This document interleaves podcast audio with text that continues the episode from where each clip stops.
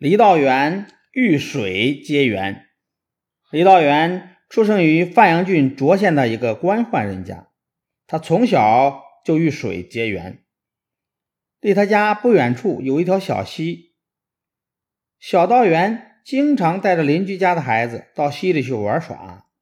小道元经常带着邻居家的孩子到溪里去玩耍，他们在水里逮泥鳅、打水仗、扎猛子。玩得非常开心。每天回家的时候，他们一个个身上都湿漉漉的。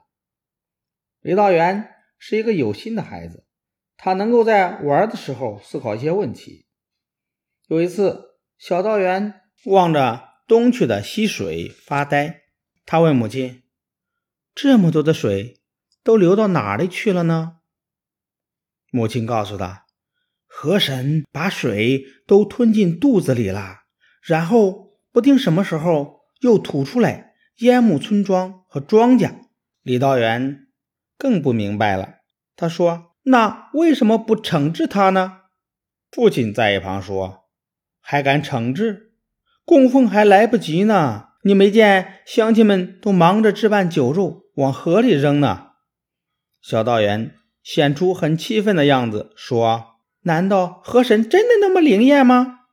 父亲捻着胡须说：“根本就不是那么回事儿。我给你讲讲西门豹的故事吧。”说着，父亲讲起了西门豹治邺的故事。战国的时候，邺县经常发大水，人们为了讨河神的欢心，每年要把一个漂亮女子丢进河中，说是给河神娶亲。新到任的叶县县令西门豹调查得知，这全是巫婆和地方官搞的鬼把戏，借以敲诈百姓的钱财。在这年河神娶亲的时候，西门豹对巫婆说：“河神那边怎么连个回信也没有？河神那边怎么连个回信也没有？你下去催催吧。”说着。他让手下人把那个巫婆扔下了水，其他参与组织河神娶亲的人吓得面如土色，连忙跪地求饶。从那以后，西门豹领导百姓疏通河道，兴修水利，消除了水患，庄稼获得了大丰收。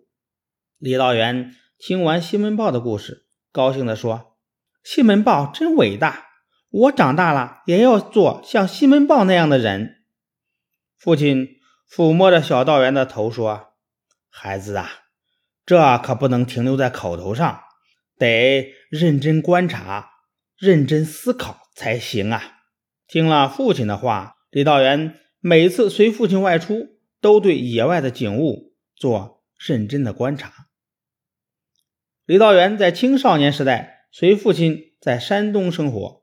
对当地的风土人情深入了解后，逐渐的对地理考察产生了兴趣。由于父亲在青州留住的时间比较长，他对那里的地形地貌进行了详实的考察和记录。其中对营丘的考察是他从事野外考察成果的一个典型。营丘在战国时就是一个很出名的地方，但古籍中却连它的位置都弄错了。李道元利用在青州时对营丘做了详细考察，他发现所谓的营丘不过是一个小土岗，它周围三百步，最高处九丈，北侧高度为七丈半，而且就在当时的临淄城中。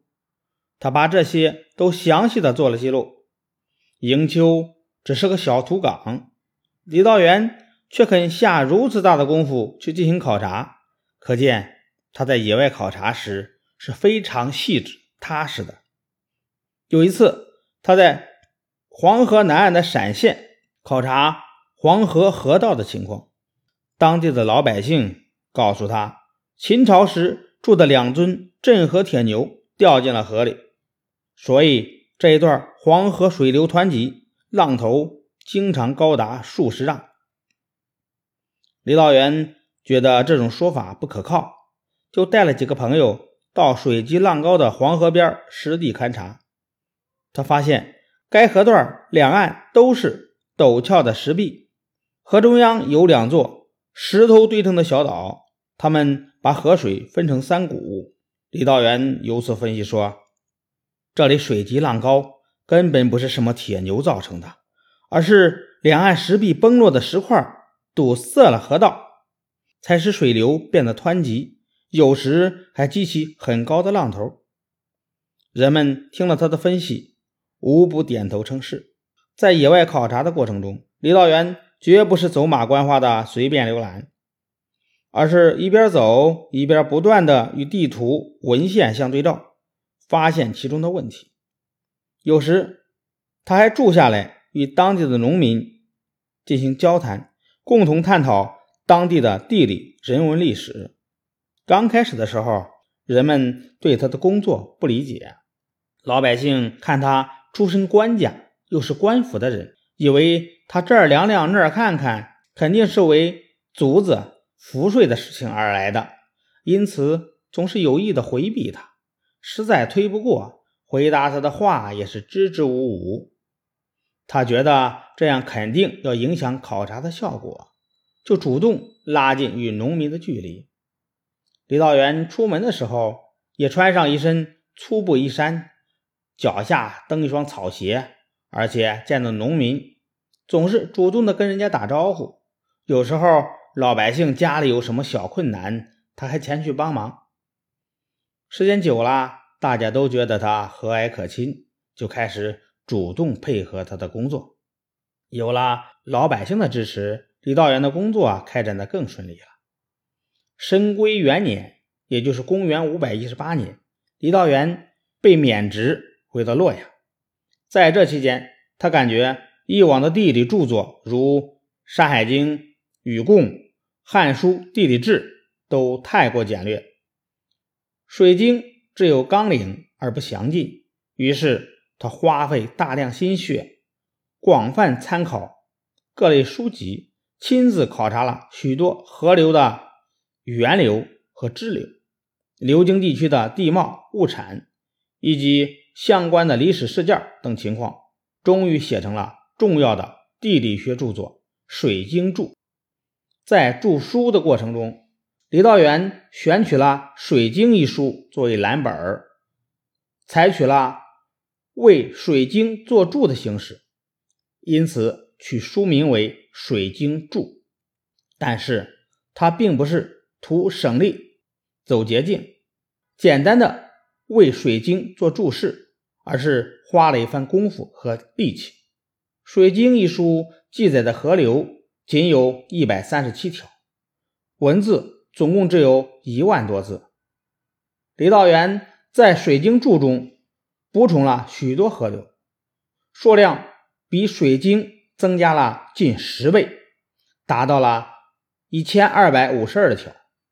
其中有些还是独立流入大海的重要河流。《水晶柱》共计四十卷，大约三十万字。仅从这些就可以看到，李道元的《水晶柱》是一部内容远远超过《水晶》一书的再创作。书中凝聚了李道元大量的辛勤劳动，是他多年心血的结晶。《水经注》是一部杰出的地理学巨著，它是对北魏以前地理学的一次全面总结，为后世的地理研究提供了非常详尽的参考文献。